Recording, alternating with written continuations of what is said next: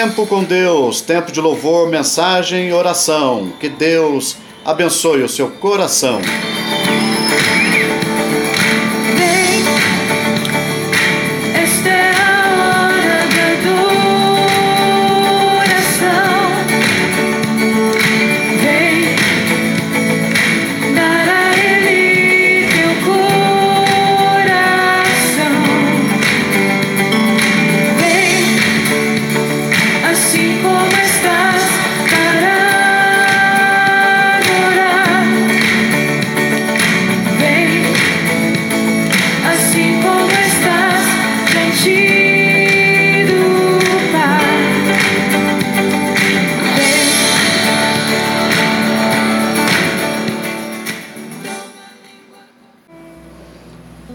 Enviou o profeta Isaías ao rei Ezequias para entregar a seguinte mensagem: Assim diz o Senhor: Põe ordem à tua casa, porque morrerás e não viverás.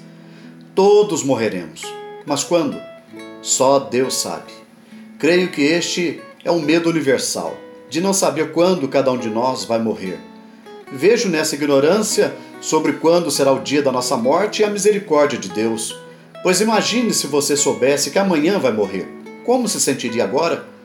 Todas as medidas de precaução contra vírus e bactérias são necessárias, assim como o cuidado com uma boa alimentação, a prática de exercícios físicos, as visitas periódicas aos médicos e dentistas.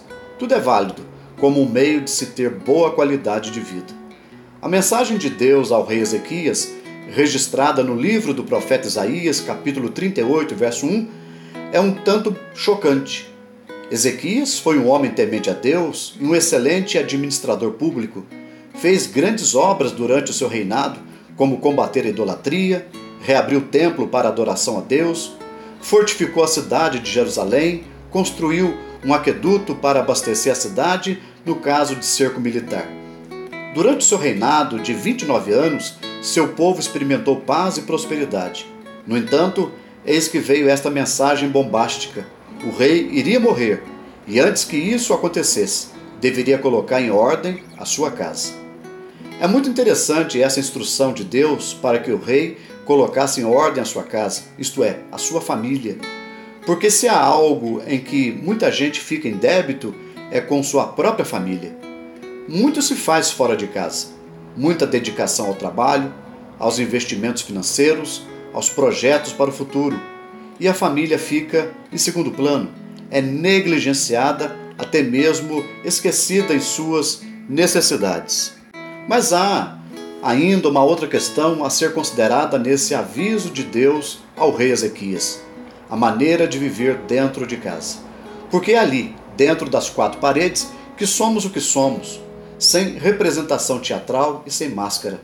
É ali que nos desnudamos moralmente, revelamos as entranhas do nosso ser. Nesse aspecto, todos nós precisamos repensar nossas ações e reações dentro de casa. Como temos tratado as pessoas mais valiosas da nossa vida, como falamos com elas, que atenção damos às suas necessidades espirituais, emocionais, afetivas e físicas. Quais são as nossas expressões de respeito, de compreensão, de atenção, de gentileza e solidariedade.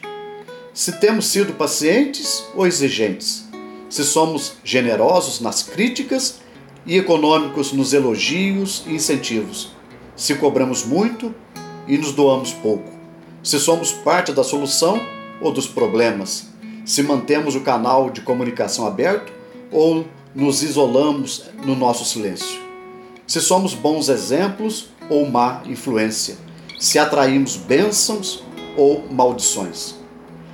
O aviso de Deus é pertinente para todos nós. Se não sabemos quando vamos morrer, precisamos saber viver. Precisamos investir em nossa vida com Deus, amar nossa família como ela precisa e merece, fazer o bem a todos e ser sempre grato pelo dom da vida. Você conhece a história do rei Ezequias e sabe que após receber esta esmagadora mensagem, voltou seu rosto para a parede, chocou, chorou como criança e pediu a misericórdia de Deus. O Senhor ouviu e lhe concedeu mais 15 anos de vida. Fico pensando em como Ezequias viveu essa segunda oportunidade. Certamente reorganizou seus valores, passou a dar importância ao que realmente era importante para Deus. Amou intensamente sua família, procurou servir sua gente da melhor maneira possível, deu o melhor de si, procurou deixar um legado de vida. Eu e você precisamos considerar a fragilidade e a brevidade da nossa vida. Precisamos viver dentro da vontade de Deus, dando o melhor do nosso coração, da nossa alma, da nossa inteligência, do nosso carinho e do tempo que temos. Como pediu Moisés no Salmo 90, verso 12: Ensina-nos a contar os nossos dias para que alcancemos coração sábio. Na carta aos Hebreus, capítulo 9, verso 27, diz que aos homens está ordenado morrer uma só vez. Em outras palavras, isso quer dizer que temos uma vida só. Que possamos viver para a glória de Deus e para amar nosso próximo, a começar de dentro da nossa própria casa.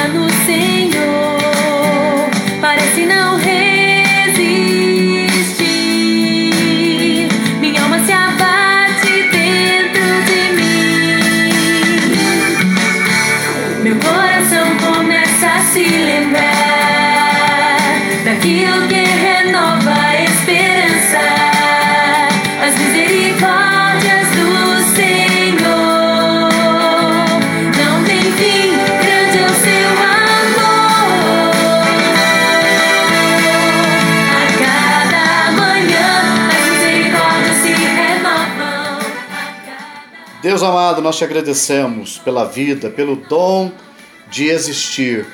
Obrigado porque tu és o nosso Criador, o nosso Pai, e te preocupas conosco.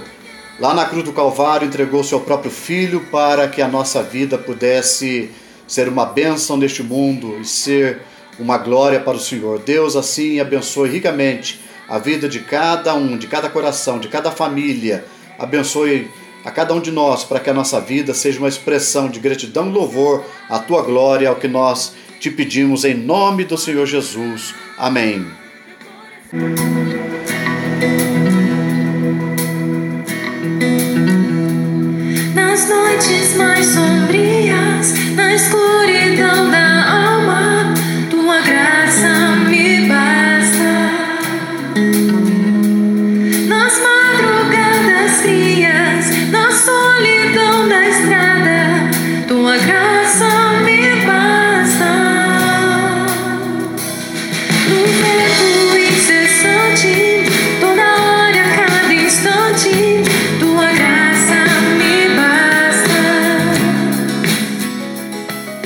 Tempo com Deus, tempo de louvor, de mensagem, de oração. Que Deus abençoe ricamente seu coração, sua família, seus dias, seus empreendimentos Paz, querido, seja com todos vocês em nome de Jesus.